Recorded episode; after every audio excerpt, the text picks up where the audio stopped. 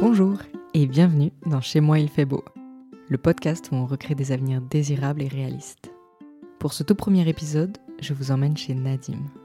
Nous sommes actuellement le 30 juin 2050 et nous nous trouvons dans mon appartement à Genève. Nadim est comédien et improvisateur et dans son monde idéal de 2050, il m'emmène de surprise en surprise. Entre partage du temps de travail, triomphe de la fiction panier, voyage d'une décennie et banque à vocation sociale et écologique tous les sujets passent au crible. C'est doux et ça fait du bien. J'espère que ce premier épisode vous ressourcera autant que moi. Allez, ça commence. Notre maison brûle. Et nous regardons ailleurs. Madame, monsieur, bonjour. Notre météo en août 2050, jusqu'à 48 degrés. Jusqu'ici, tout va bien. Clean air and a livable climate are inalienable human rights.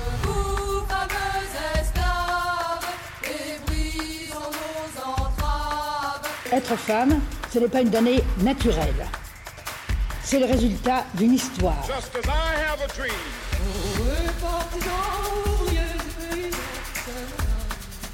Chacune, chacun d'entre nous est singulier et c'est la force de la société. Les 20% les plus riches de la population mondiale sont responsables de 86% des dépenses de consommation. L'eau est une denrée absolument extraordinaire. Les humains peuvent avoir un rôle positif dans les écosystèmes parce que sinon tu te demandes, tu te dis euh, à quoi on sert. Franchement, au pire quoi Au pire rien. Et au mieux, super. Bonjour Nadim. Salut Solène, ça va? Ça va bien et toi? Oui, bien, super. Qu'est-ce que tu as fait aujourd'hui avant de venir ici? Je suis allé au travail, je suis allé en répétition puisque je suis comédien et je suis allé en répétition. J'ai des voilà, à 10h. On commence à 10h et on finit à 18. Donc j'ai travaillé toute la journée, on a travaillé ensemble sur une pièce. C'est une pièce assez intergénérationnelle, avec plein de gens différents dedans, avec euh, des actrices euh, très euh, variées. C'est une pièce très joyeuse qu'on va jouer longtemps. C'est-à-dire que c'est une pièce qui se joue, qui se répète et puis qui va pas se jouer que 15 jours, qui va se jouer vraiment pendant des mois en fait. Qui va se jouer pendant des mois, qui va tourner beaucoup et qu'on va, réutiliser, qu'on va montrer en fait. Euh, et ça, ça fera plus ou moins euh, ma saison. Ce sera cette pièce-là, en fait. Ce ne sera pas plein de projets. Ce sera celle-là. Voilà, ensuite, je suis rentré chez moi, j'ai mangé. Mon amoureux m'a rejoint. Et puis, on a mangé ensemble. Et puis, ensuite, on allait se coucher. Et du coup, tu m'as dit que tu étais, que étais comédien. Est-ce que tu peux me parler de ton parcours professionnel ces, ces dizaines de dernières années? Ces dizaines de dernières années ben, Comme tous les actrices euh, de notre milieu, en Suisse et dans plein d'endroits dans le monde, on a été influencé par euh, les grandes mesures euh, qui sont arrivées, qui, qui visent justement à, à, rendre nos pratiques plus, plus écologiques et du coup plus, plus éthiques aussi. C'était quoi les grandes mesures dont, dont tu parles?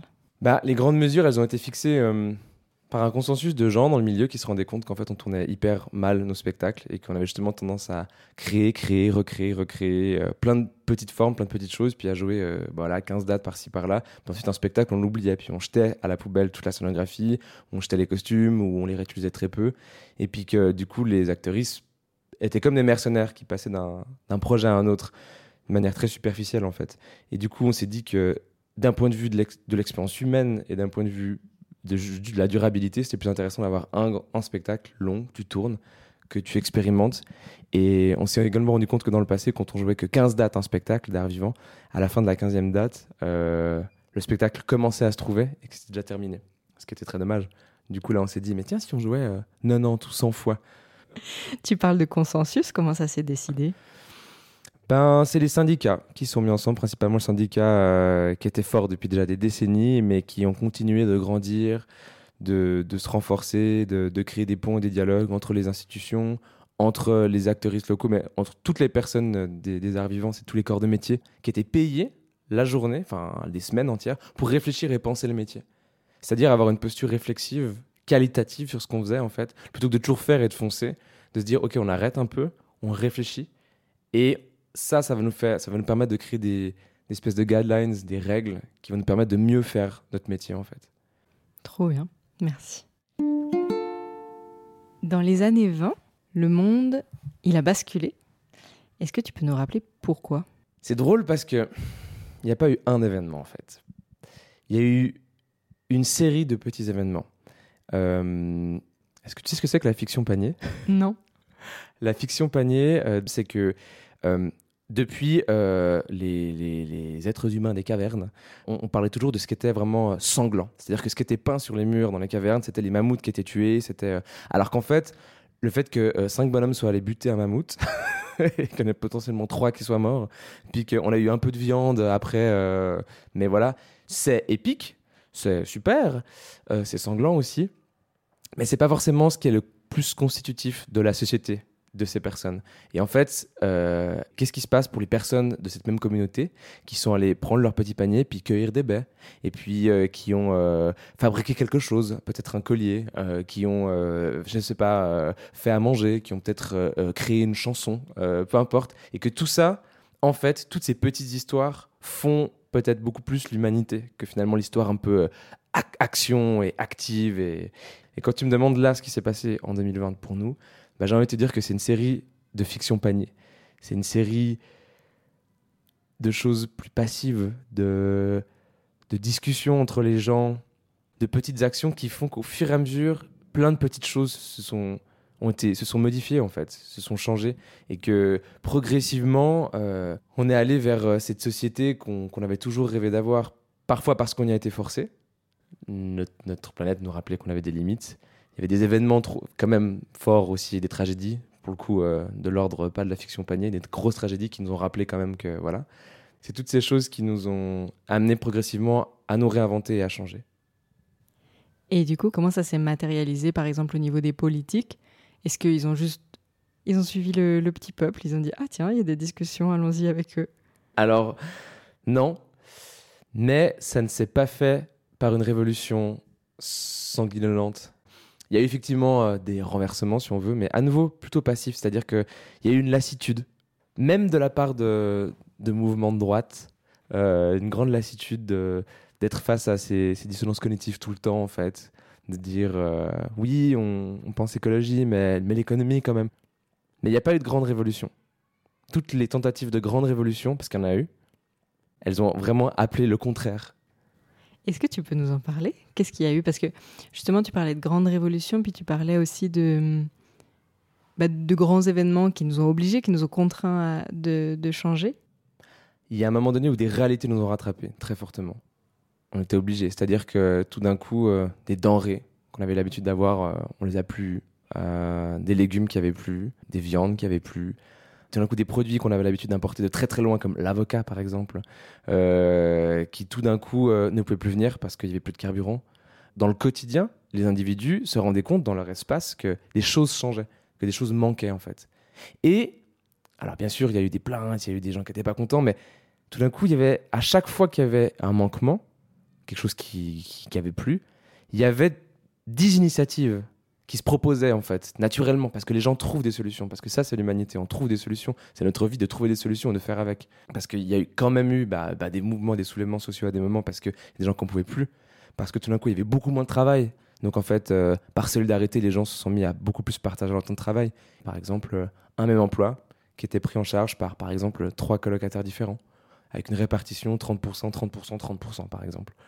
Et du coup, ça, c'était toujours des initiatives de, de rattrapage, en fait. Ça, ça fait partie de ces toutes petites révolutions euh, que j'estime un peu passives, que je vois passives, mais qui ont foncièrement modifié notre quotidien et notre rapport à plein de choses, au travail, à l'alimentation, aux loisirs, à la famille. Et du coup, le politique, il a été forcé de prendre ça.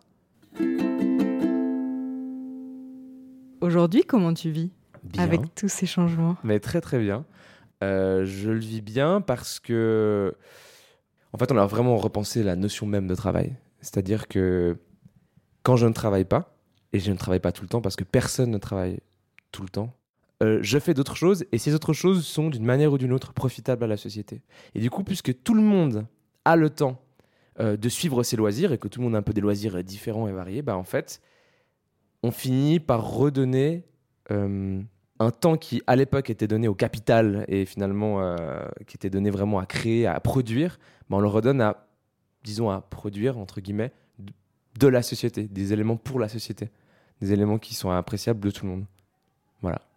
Est-ce que tu veux dire par là que tout le travail qui est fait, par exemple, dans les associations, qui avant pouvait être un petit peu euh, dévalorisé en comparaison à un travail plus productiviste avec des gros guillemets, est-ce que tu veux dire que justement ce travail-là, associatif, il a été réévalué euh, à sa juste valeur? Alors, pas toujours. des fois, oui. Mais ce que je voulais dire par là, c'est qu'il y a aussi une série d'éléments, de choses qu'on pensait avant comme étant du bénévolat, qu'on pensait comme. Et en fait, qui, qui, qui, maintenant le sont parfois même toujours, qui sont pas forcément payés, mais qui sont considérés comme. Comment je pourrais appeler ça? Ok. Le service euh, civil que tout le monde ferait, que tout le monde rendrait quelque part à la société. Et ça, par exemple, c'est un système d'échange réciproque de, de savoir et de, de, connaissances et qui fonctionne sur un principe de triangularité. C'est pas euh, je te donne un cours de patin, donc tu me donnes euh, un cours de quelque chose. C'est moi, je fais du patin, je vis ma vie.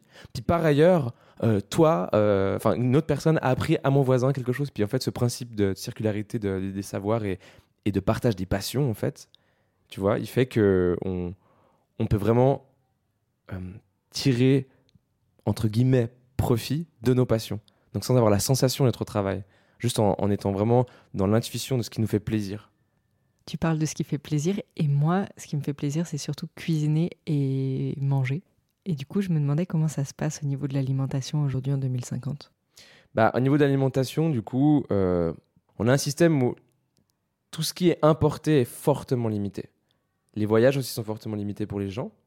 Euh, du coup, on va énormément valoriser ce qui se fait, ben, forcément de manière locale. Maintenant, vraiment très très peu de personnes euh, continuent de manger de la viande. Très très peu. Vraiment, euh, manger de la viande, c'est un truc que la génération de maintenant ne comprennent pas. C'est même des générations qui sont surprises quand on leur parle de, de certaines recettes qu'on avait à l'époque. Genre des recettes de viande fourrée avec une autre viande, par exemple. Ça, c'est une génération qui comprend plus, qui comprend plus du tout ça, quoi. Justement, tu parlais des, des voyages. Comment on, comment on voyage? Est-ce qu'on a continué à voyager et comment? Vu qu'on a une réflexion sur le temps qui est différente, on a le temps de voyager. C'est-à-dire que quand on voyage et quand on part en vacances, on part significativement en vacances, en voyage. Les coupures, elles se font d'un mois, un mois et demi. Le concept même de faire une semaine de vacances, c'est très rare. Ça se fait plus trop en fait on part vraiment un mois, un mois et demi, donc on a vraiment le temps de voyager. On a le temps de voyager avec des moyens qui sont durables, euh, tout simplement. On peut de temps en temps, de très rares occasions, prendre l'avion. C'est limité. C'est un avion tous les 10 ans, par individu. Et ce voyage-là, qu'on fait, tous les 10 ans peut-être à l'autre bout du monde, j'en sais rien, eh bien, ça devient l'expérience d'une décennie, en fait. C'est-à-dire que c'est pas un voyage qu'on fait comme ça, qu'on fait très vite, et puis qu'on fait en deux semaines, et on revient, puis on est à nouveau dans notre quotidien professionnel. C'est un vrai voyage, c'est une vraie aventure, c'est vraiment quelque chose. On est même encouragé par les politiques, on n'y est pas encore tout à fait, mais c'est en train, de même carrément prendre des sabbatiques, et puis de partir longtemps, quitte à, économiser un temps, puis ensuite à partir, et puis euh, voilà. Donc c'est vraiment quelque chose qui se fait, c'est comme ça qu'on voyage maintenant. Et puis globalement, sinon, on est plutôt encouragé à, voyager aussi près de chez nous et, et à remettre en valeur toutes les belles choses qui sont près de chez nous. Et comment on communique? Bah, On communique euh, toujours via les réseaux, mais il y en a beaucoup moins. Ils ont été limités à un moment donné. Les serveurs aussi, ils ont forcément dû être un petit peu coupés parce que ça commence à, générer énormément de matière. On a des, euh, on a on a des affiches très simples euh, où c'est marqué le nom du produit et puis sa définition. Et si on est vraiment intéressé, on peut aller regarder sur le site internet. Mais il n'y a pas plus de pub que ça. Il n'y a pas de la pub qui nous bombarde partout. Il n'y a pas de la pub dans l'espace public. Il n'y a plus de pub dans l'espace public du tout. Euh, voilà, c'est vraiment à nous de faire la démarche. Tout d'un coup, vraiment, il y a un produit qui, qui nous paraît intéressant, qui nous paraît nécessaire. Et donc, ils sont comment les magasins? Les magasins, euh, en soi, ils ressemblent pas mal à avant, en fait. Mais, tu vois, là où avant, on avait une surabondance de choses qui changeaient tout le temps, là, on a plutôt une mise en valeur de choses. C'est-à-dire que quand tu rentres dans un magasin, euh, il y a peu, il y a moins, c'est plus simple, c'est plus mis en valeur. Et quand tu achètes quelque chose, bah, tu as une joie vraiment d'acheter une chose, une fois, de temps en temps. Euh, tu te noies pas dans l'achat. Ouais, ça, ça change vraiment tout. On est beaucoup aussi dans la réutilisation des matériaux, forcément, tous les matériaux. On a, on a vraiment repoussé ça, mais on a repoussé les limites de la réutilisation des matériaux, c'est une dinguerie. Donc aussi, tout est remis en valeur très très fort, très très fort. Il y a une circularité des objets, des vêtements, entre les aînés qui partent, les personnes qui naissent, entre... euh, il y a une circularité vraiment qui est faite. Et puis, on a énormément de jours qui sont faits à l'école, euh, à l'école obligatoire, en recyclerie. On a conscience très jeune maintenant de comment les choses se recyclent, de comment les choses on les réutilise. Et tu me parlais de l'école euh, obligatoire. Comment c'est aujourd'hui l'école? L'école aujourd'hui, c'est c'est une révolution parce que l'école aujourd'hui, c'est beaucoup, beaucoup, beaucoup plus de moyens. Tu te rends compte, à l'époque, il y avait genre 25 personnes dans une classe, 30 parfois. Ça, c'est quelque chose qu'on voit plus en fait. On s'est rendu compte du coup de, de plein de spécificités, de plein d'atypies aussi chez les gens, de, de, de, de, leurs particularités. On s'est rendu compte que dès l'école primaire, si on apprenait à comprendre qui étaient les enfants, qui, euh, qui étaient ces enfants vraiment, c'était quoi ces personnes, quels étaient ces individus, et comment les aider à développer au maximum leur potentiel avec leurs capacités, que si on faisait ça, en fait, on allait forcément euh, avoir des êtres humains adultes plus tard, allaient être super. C'était un constat pourtant assez évident, mais on avait vraiment mis des années à le comprendre. Alors on a fini par le comprendre. Et du coup, euh, on a vraiment pu euh, mettre en valeur des individus. Par exemple, si on a bah, voilà, un individu, donc un enfant, qui a une très très très très très grande facilité en peinture, par exemple. On va vraiment renforcer cette compétence.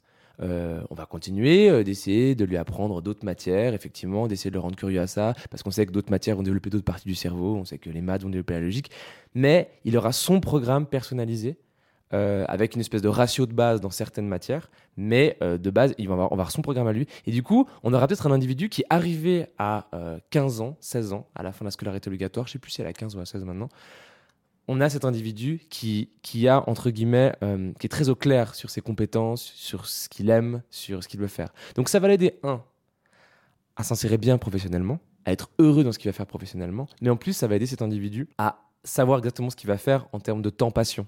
Tu sais, le temps-passion dont je te parlais avant. Du coup, ce temps-passion qui est rétribué et qui est redonné à la société.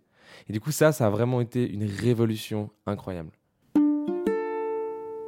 Quand tu dis justement que bah déjà il y a des plus petits groupes et puis que chaque élève a plus un programme spécifique, comment ça a modifié euh, vraiment les, les salles de classe en termes visuels, tu vois, vraiment Alors, il faut savoir que maintenant, les salles de classe se font pas du tout que euh, dans des salles de classe, justement. En fait, vu qu'il y a eu le démantèlement de l'armée euh, et de la plupart des banques, on a récupéré beaucoup de locaux. Du coup, dans ces locaux, on a pu vraiment remettre des salles de classe. Mais euh, c'était ce concours des architectes en, je sais plus, 2035.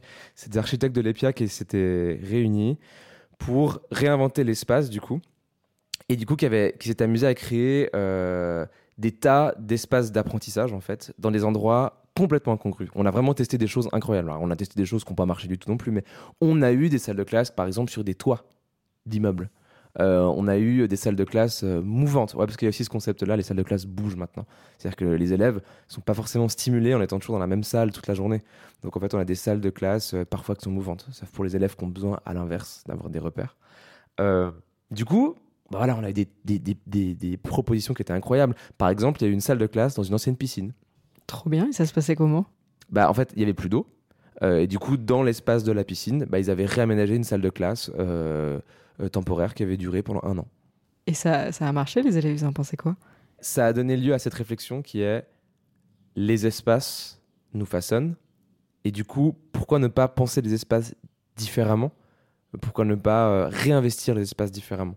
Et du coup, euh, qu'est-ce qui se passe si euh, euh, on étudie dans une salle ronde, qui n'a pas d'angle par exemple Euh, donc ça a donné lieu à cette réflexion-là. Et c'est une réflexion qui est encore en cours maintenant, c'est pas une réflexion qui est arrêtée. Et c'est aussi une réflexion dans laquelle euh, on, on inclut dans cette réflexion aussi des artistes, euh, des penseuses très différents, peut-être des poètes, peut-être d'autres personnes qui arrivent avec une autre spe- perspective, un autre regard aussi là-dessus. Donc là, tu me parles justement des espaces. Est-ce que tu arrives à me décrire ton quartier, comment il est aujourd'hui? Mon quartier, bah déjà je vais te parler de mon immeuble. Mon immeuble, comme tous les immeubles euh, à Genève en tout cas maintenant, sont des immeubles... euh, Enfin si tu veux, on cherche un maximum de diversité dans l'immeuble. Euh, donc tu n'auras jamais un immeuble qui est, entre guillemets, pris d'assaut par une classe sociale, ou qui n'est qui où il n'y a que des personnes d'un certain âge. On aura systématiquement des mélanges dans les générations. Des mélanges, euh, des mélanges de genre, des mélanges euh, de provenance euh, du monde. Vraiment, on aura des mélanges à tout niveau. Et ça, c'est vérifié et entre guillemets, il y a un regard, une grande attention qui est donnée là-dessus de la part de l'État, qui fonctionne main dans la main avec les régies. Et du coup, dans ces immeubles, dans ces immeubles, ben, on a vraiment ce mélange des générations, ce mélange des genres, ce mélange de tout, qui fait que les personnes peuvent aussi veiller les unes sur les autres, qui fait que on garde toujours la volonté de donner la possibilité de comment dire de jamais s'enfermer dans un entre-soi, mais de toujours être exposé à ce qu'est la diversité. Et en fait, du coup, notre entre-soi à tous est devenu la diversité. Et hum, comment ça, comment ça se fait euh, concrètement? C'est hum, par exemple, il y a un appartement qui se libère et dans l'annonce, on va dire ah bah hum, là, vu qu'on a tel et tel profil dans l'immeuble, il nous faudrait, on, on donne le profil qui est recherché exactement. Ça qui est drôle, c'est que c'est l'inverse en fait. Les gens recherchent et en fait, on leur propose une série euh, de places où on dit bah là, ce serait super intéressant pour vous. Alors c'est jamais euh, vous allez aller là parce que vous avez tel âge, mais c'est un truc plutôt euh, de l'ordre ok ici là il y a tant de personnes et elles sont comme ça, il y a tant de personnes et en fait on, a réorganisé ce système de visite où vraiment tu vas, tu visites, tu rencontres les gens et ça se fait par la rencontre aussi. Donc c'est plutôt l'inverse, c'est ce service là de l'État qui gère euh, entre guillemets que l'individu ou les individus qui cherchent un, logement euh, vont pouvoir vraiment euh, rencontrer en fait des gens. On est passé du de la notion en 2020 de c'est un droit du logement, mais un droit très vite fait, à c'est un devoir pour l'État et dans nos sociétés de fournir un logement agréable et adéquat pour tous les individus. Et hum, les gens, ils se parlent dans les couloirs ou est-ce qu'il y a des espaces communs? Comment ils, comment ils connectent dans les immeubles? Ben, puisque déjà on a ces- ce grand pourcentage de temps où on peut faire beaucoup plus de choses, on se connecte beaucoup à travers les activités. L'espace public, il est beaucoup plus investi par tout le monde, euh, à travers le- la notion d'activité ou de partage de passion. Et du coup, dans les quartiers, il y a quand même une logique, euh, comment dire, vu que tu vas facilement aller faire une de tes activités dans le quartier, euh, il y, y aura rapidement une logique où en fait tes voisins, voisines euh, vont venir, vont participer. Et puis à travers tous les événements artistiques, euh, sportifs, toutes les, activités, tous les, événements, les festivals, tout ce qui est organisé dans l'espace public qui nous permet de nous rencontrer toujours, toujours plus. Et en fait, avec cette baisse du temps de travail, du coup, il y a toujours des gens dans la rue? Euh, Il y a des gens dans la rue, il y a des espaces qui sont beaucoup plus pensés aussi pour se rencontrer sans que ça dérange les personnes qui éventuellement voudraient dormir.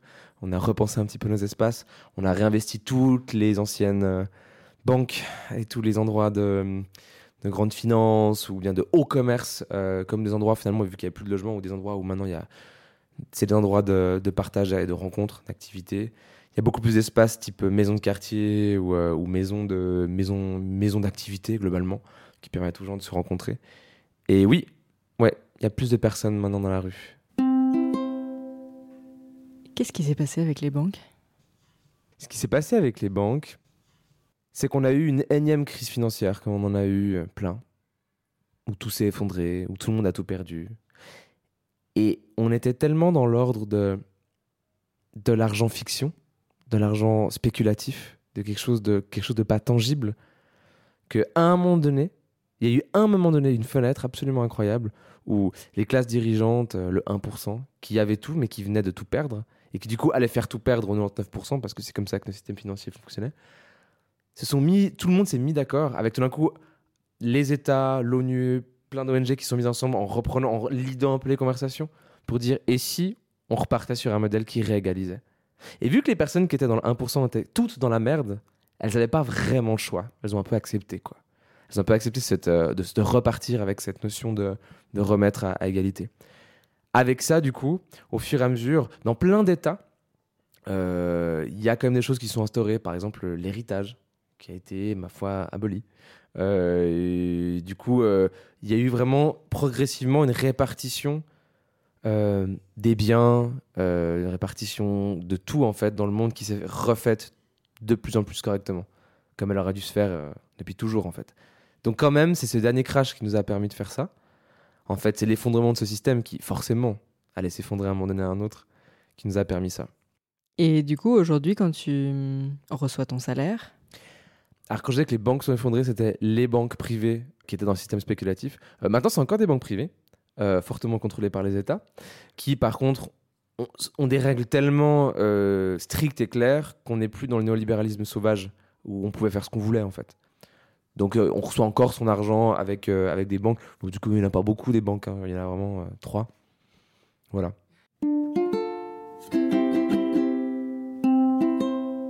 Maintenant, je vais te poser des petites questions, tac tac, questions-réponses. Ok. Et tu me, tu me réponds. Quel est l'indicateur qui a remplacé le PIB en 2050 Euh, c'est le, le IDB.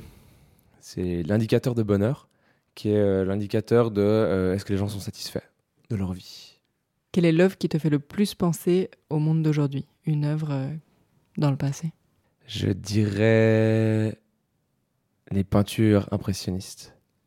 Qui c'est qui t'a le plus inspiré dans les années 20 Hmm, je dois dire une personnalité, hein, quelqu'un de. À l'époque. Du coup, ça avait- c'était de côtoyer euh, une amie trans militantex qui m'a énormément appris. Voilà. Et quelle est la personnalité préférée des Suisses en 2050 Moi, moi, je connais personne. Moi, je parle juste aux gens autour de moi. Je te jure, je connais personne. Eh bien, euh, c'est une personne que tu ne connais pas. Parce que c'est une personne qui est née en 2020, en fait. Ah ouais? Elle s'appelle comment? Et cette personne, elle s'appelle Rose. Et euh, bah, en fait, c'est une personne euh, qui est rentrée au Conseil fédéral en Suisse euh, à l'âge de 30 ans. qui est une personne qui a vraiment révolutionné notre manière de notre mode de penser. C'est cette personne-là qui est arrivée avec la proposition du nouveau modèle de banque. Et c'était une personne génie. Et c'était une des premières personnes qui sortait de notre modèle éducatif, qui mettait en valeur le, le parcours des gens. Et vu que c'était une personne surdouée, Rose, euh, Rose Midegger, elle s'appelle. Eh bien, vu que c'était une personne surdouée, euh, eh bien, en fait, elle avait vraiment des capacités de leadership et de pensée, euh, et de, elle était faite pour être leaduse politique. Parce que c'est quoi un leader du coup aujourd'hui? Bah, c'est des gens qui inspirent, c'est toujours des gens pour lesquels on vote. Euh, les politiciens et les politiciennes ne peuvent pas passer beaucoup de temps à faire leur pub. C'est devenu interdit puisque la pub est devenue interdite. Donc la seule chose qui prime, c'est leurs idées. C'est bien parce que ça m'amène sur la question suivante, qui est plus dans le tac-tac question-réponse, Ah, ah, j'en suis sorti. mais qui est justement dans le... Quelles sont les... Quelle est la valeur la plus importante aujourd'hui? Le bonheur. Le bonheur dans ce que ça implique pour toi et pour les autres. C'est-à-dire que vu que le bonheur, on a pris conscience que c'était une notion qui était euh, interpersonnelle, enfin que ton bonheur est dépendant des autres et le bonheur des autres est dépendant de toi, c'est la notion principale parce que c'est la notion qui nous lie et en même temps la notion pour laquelle on peut égoïstement en tant qu'être humain avancer. Mais si on y avance bien, en fait, concrètement, on continue d'avancer pour les autres aussi. Donc le bonheur, d'où l'indicateur d'ailleurs. Et qu'est-ce qui rend les gens heureux? Je pense de pouvoir faire ce qu'elles aiment, de pouvoir être avec les personnes qu'elles aiment, de pouvoir euh, vivre en liberté leur mode de vie, euh, de ne plus subir d'homophobie, de transphobie, de racisme, euh, de classisme, d'agisme, de ne plus subir d'oppression, d'être libre d'être qui on veut, d'être respecté, plus que ça, aimer et célébrer pour qui on est, dans notre singularité, puisque dès le plus jeune âge, on a appris à mettre en valeur la singularité des personnes et de voir la singularité des autres personnes, bah du coup on a évolué bien là-dedans. Et dans le respect que si chaque être humain est considéré comme une petite plante euh, singulière, eh bien on doit tout faire en sorte pour que cette plante pousse bien. Trop bien. Je sais que tu avais préparé un petit extrait que tu voulais me, que tu voulais me lire Oui. d'un texte que tu avais écrit en 2017. Alors voilà, c'est un texte de 2017 avec des, des références de 2017. Et je tiens à préciser qu'à l'époque, J.K. Rowling n'était pas transphobe, puisque j'y fais référence. Voilà. Ça s'appelait Harry Potter. C'est un texte que j'avais lu dans le spectacle de sortie de mon école de théâtre, à la fin de ma formation théâtrale, et dont le thème était l'utopie. On nous avait demandé, le directeur de théâtre nous avait demandé euh, c'est quoi l'utopie pour vous? Quelle est la suite? Et j'avais écrit ce texte d'un jet, et je ne l'ai pas relu depuis longtemps. Donc voilà. Je sais pas ce que ça donne. Alors, et j'imagine que je bois une potion comme dans Harry Potter, celle qui rend tout le monde super chanceux pendant un jour. Et alors là, je passe le plus beau jour de ma vie. Tout me réussit, tout le monde me sourit, je m'amuse, euh, je m'amuse et tout est simple. Ça commencerait le matin. J'arriverais dans la cuisine et mon coloc m'aurait laissé un verre de son super smoothie banane fraise fenouil aloe vera. Ensuite, je mangerais devant la télé et boum, flash info. Un fossé s'est creusé sous les pieds de tous les membres de l'IDC, du Front National et de tous les partis d'extrême droite du monde. Ils auraient tous disparu comme ça, genre euh, les orques à la fin du Seigneur des Anneaux. Trump aurait déclaré Non, je déconne les gars. et aurait abdiqué. Les bombes et autres armes seraient toutes tombées en panne parce qu'un grand dirigeant de multinationale qui fabrique des armes à feu aurait prévu un système hyper euh, insidieux pour désamorcer toutes les armes du monde en un clic. Ensuite, il aurait posté un tweet du genre euh, C'est grâce au théâtre et au Tefroy Migros que j'ai trouvé l'inspiration. Et boum, il aurait clôturé ça par un haïku mystérieux et pas si beau, mais qui en balance quand même. enfin bref, j'aurais terminé de manger, je me serais habillé et je constaterais que mes bras auraient doublé de volume pendant la nuit et que j'aurais des abdos voyants, juste ce qu'il faut, qui auraient poussé dans mon ventre. Puis je descendrais de chez moi et je sauterais dans le tram. Un rayon de soleil traverserait les vitres et m'indiquerait le seul siège de libre de tout le wagon. Je m'assierais et je tomberais juste en face d'une personne très belle qui me regarderait dans les yeux, puis qui me sourirait et qui, à qui je sourirais en retour. Voilà, dans cette partie-là, je vous laisse projeter votre idéal quant au physique de cette personne, vraiment, sans retenue. Et je vais même vous laisser un petit instant pour que vous puissiez tout vous faire en faire l'expérience. Voilà. Ensuite, je recevrai un coup de fil m'assurant que la banque a fait cette terrible erreur de placement très compliquée qui ferait que j'ai suffisamment d'argent pour ne plus avoir à m'en soucier sans toutefois être trop riche pour devenir con. Tout au long de la journée, je serai fier de tout ce que j'entreprends à l'école et au travail où, tout me réussirait, mais, mais pas seulement pour moi. Mon succès rayonnerait sur tous ceux qui m'entourent et en fait, euh, tout le monde cartonnerait. On me déposerait chez moi en stop où je parlerais avec un, un, vieux sage qui aurait fait le tour du monde et qui aurait partagé des bouts de sa vie avec moi et qui m'aurait ému, sincèrement. Le soir, je mettrais une super chemise que j'aurais trouvée dans un paquet Zalando livré à mon adresse par erreur. Euh, mais il n'y a pas de malaise parce que le propriétaire se serait fait rembourser avec un dédommagement qui lui aurait étrangement donné le courage d'arrêter la cigarette. J'aurais enfilé cette chemise qui m'irait parfaitement bien, me serait parfumée et je me serais dirigé dans le lieu de rendez-vous du soir un jardin magnifique, éclairci par des centaines d'ampoules en suspension. L'atmosphère serait parfaite, la température ambiante de 23,5 degrés. Et là, il y aurait tous mes potes. Je rigolerais avec eux comme je n'ai jamais ri. Nous nous dirions des choses que nous n'aurions jamais osé nous dire. Et nous, nous prendrions dans les bras. On se remercierait d'exister les uns pour les autres. Et tout le monde serait beau et bon. On danserait et chaque chanson serait pile celle qu'on a envie d'écouter au moment où elle passe. Tout ce que je mangerais, j'aurais l'impression de, de, le goûter pour la première fois. Et je découvrirais même un nouveau goût. Et au terme d'une super soirée au cours de laquelle j'aurais appelé ma maman au téléphone et qui m'aurait dit que ça va bien, je me serais endormi dans mon lit avec la sensation que tout, absolument tout, en valait la peine. Et que tout serait pareil le lendemain et le surlendemain. Et que ça avait du sens d'être là, que j'étais ici et maintenant, que j'existais.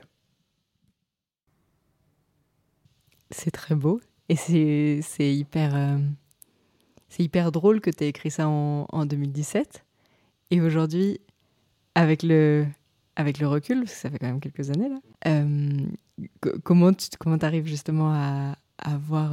Enfin, qu'est-ce que tu en penses aujourd'hui avec le recul que tu as C'est drôle de voir qu'à l'époque, il y avait déjà les graines, pas seulement chez moi, mais dans les générations, la génération à laquelle j'appartenais, de il y avait les graines de tout ce qui est arrivé. Beaucoup moins violemment, du coup. Ouais, beaucoup moins violemment. Plus de violence à l'époque. Plus de violence. Ça s'est adouci. Ouais, ça s'est adouci. Ouais, ouais, ouais. Bah, tant mieux, hein. Ah oui, bah oui, je pense que je pense que tout le monde, avec le recul aujourd'hui, préfère euh, la version douce que la version, euh, Mhm. la version plus violente, même si elle était quand même hyper drôle. ça, ça aurait été marrant que ça Le se coup passe des comme orques, ça. quand même. euh. très très bon. Trop bien. Est-ce que tu as envie de réagir encore un peu sur ce texte ou on passe euh? Non, on peut passer. Du coup, c'est ma dernière question.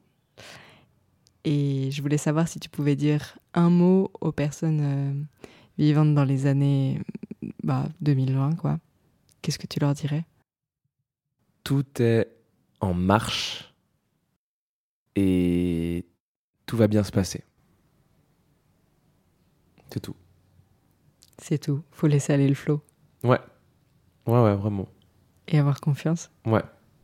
Étrangement, ouais. C'est pas dans la violence qu'on résoudra. Euh, c'est ça que je leur dirais. C'est pas dans la violence que vous résou- résoudrez. Résou- résolverez? Oula, bref. c'est pas dans la violence, en tout cas, que les choses se passeront. Euh, ce sera dans le respect de soi, le respect des autres, l'amour de soi, l'amour des autres, euh, dans l'altérité, ensemble, dans la confiance. Ouais. Bah merci beaucoup. Bah, C'était vraiment super ce- cet entretien avec toi. Merci beaucoup, c'était super de pouvoir parler avec toi. Merci à toi. Merci beaucoup d'avoir écouté ce tout premier épisode. J'adorerais savoir ce que vous en avez pensé et comment nous pourrions l'améliorer. Alors si vous le voulez bien, écrivez-nous à l'adresse chez moi at ilfaitbeau.ch. On se retrouve dans deux semaines pour un nouvel épisode de Chez moi, il fait beau.